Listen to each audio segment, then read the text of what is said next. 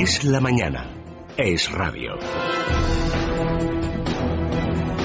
Seguimos en la mañana de Federico repasando toda la actualidad de la jornada. Ya saben que a las 7 en punto de la mañana estará con todos ustedes Federico Jiménez Los Santos. Nosotros les contamos a esta hora la previsión que hay para hoy, donde Mariano Rajoy sin duda va a sacar pecho de los datos de paro ante Bruselas en la reunión que tiene prevista la Comisión Europea. Ya el presidente del Gobierno ayer sí hablaba ante los periodistas, algo que no se producía cuando se conocieron los datos de la EPA del primer trimestre, que cifraban el número de desempleados en 6 millones 200.000 personas. Pero como decimos ayer, el presidente sí hablaba ante los periodistas y presumía de que sus políticas, dice, están dando resultados después de esas cifras de desempleo que daba a conocer ayer el Ministerio de Trabajo. Empezamos el repaso a la actualidad por esta noticia con la ayuda de Vanessa Vallecillo y Tania Lastra.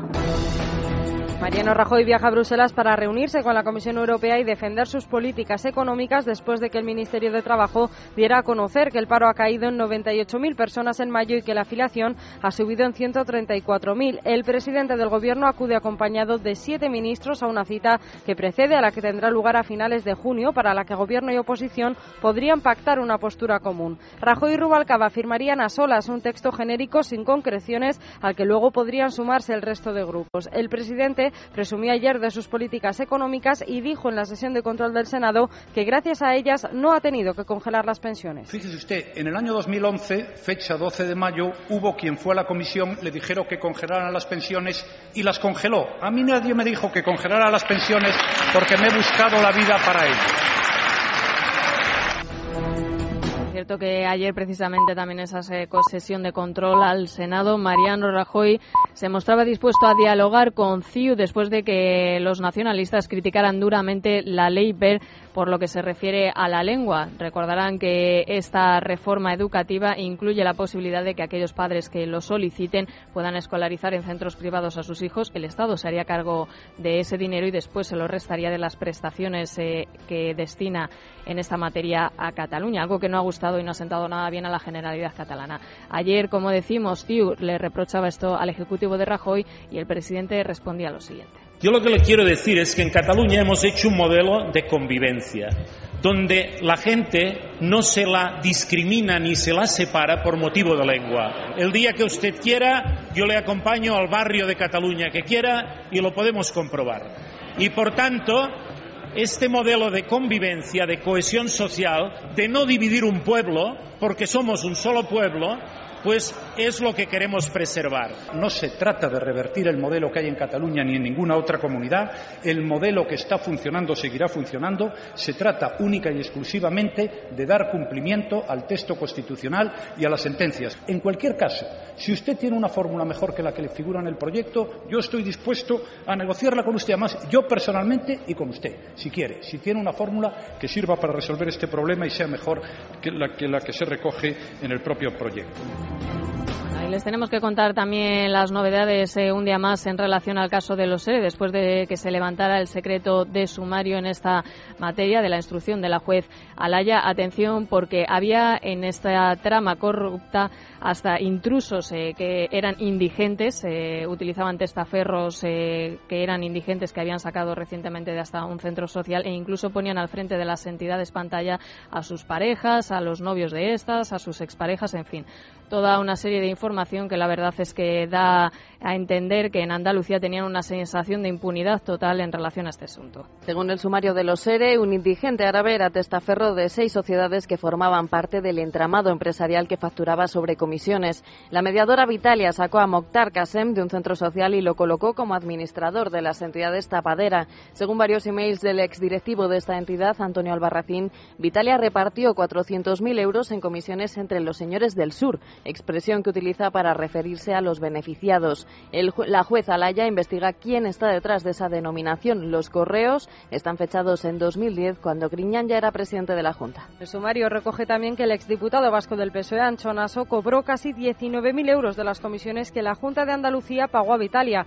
Otro de los testaferros, Eduardo Leal, colocó al frente de las empresas pantalla a su novia, la hija de su expareja y al novio de esta, aunque no tenían formación. Además, una de las responsables de Vitalia, enfermera de profesión, acumuló un patrimonio de 60 millones de euros y 10 de los principales implicados, entre ellos Juan Lanzas y Francisco Javier Guerrero, se enriquecieron con 75 millones y acumularon 64 inmuebles. Bueno, lo cierto es que Griñán, ya se lo contábamos ayer, ha negado todas las acusaciones en este sentido y también Gaspar Farrías. Ayer desde Ferraz, eh, la propia dirección del Partido Socialista salía a defender a Zarrías, recogiendo sus palabras ha estado Ketty Garat. Buenos días.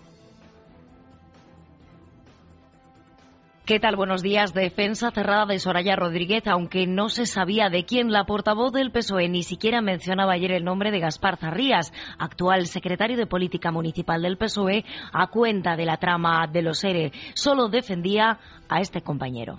Creo que no hay absolutamente nada, por lo que he visto, que desde luego pueda eh, eh, vincular a eh, este compañero en, ese, en, ese, procedimiento eh, del que se ha levantado el secreto ayer concretamente.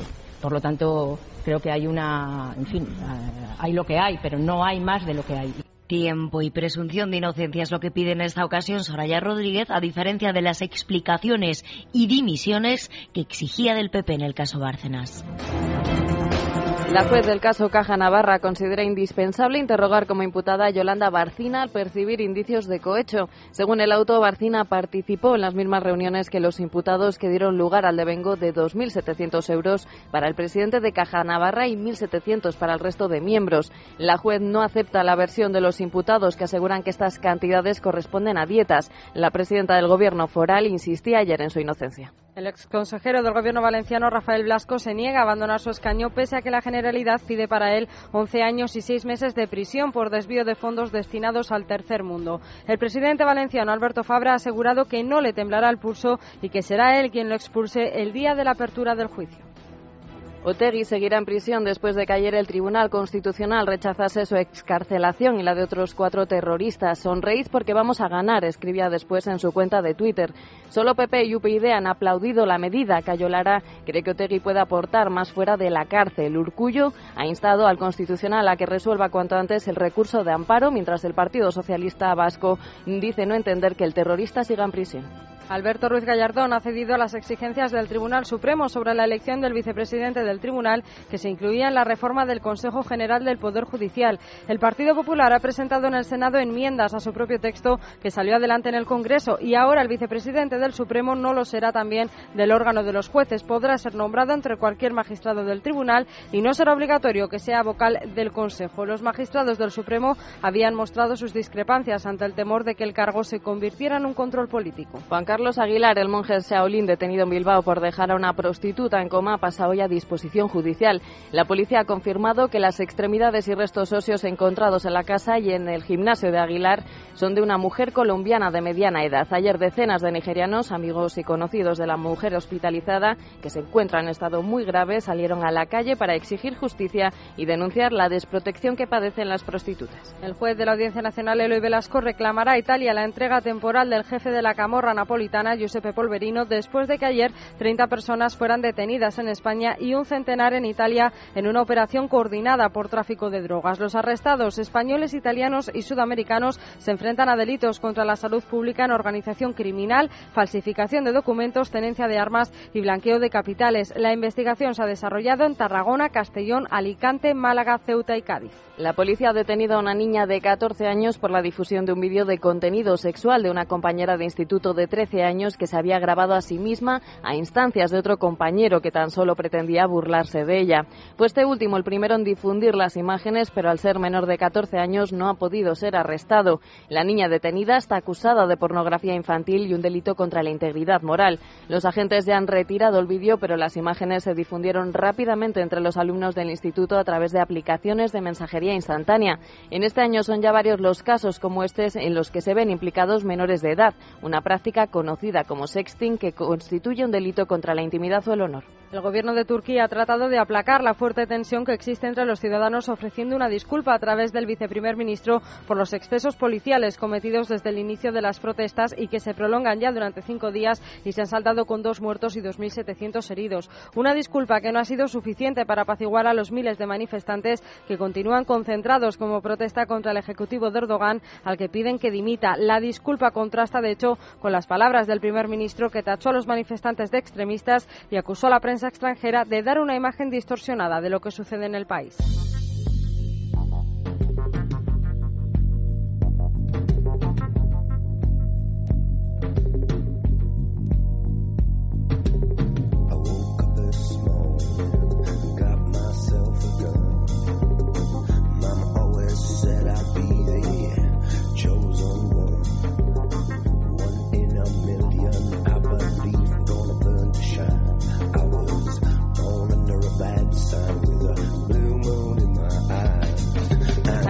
Están escuchando es la de inicio de la serie Los Soprano, que lleva por título Woke Up This Morning.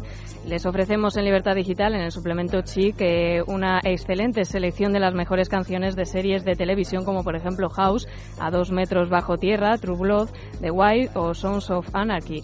Así que se quedan con esta, sin duda, música que viene muy bien a estas horas de la mañana por ese título que lleva de Me levanté esta mañana.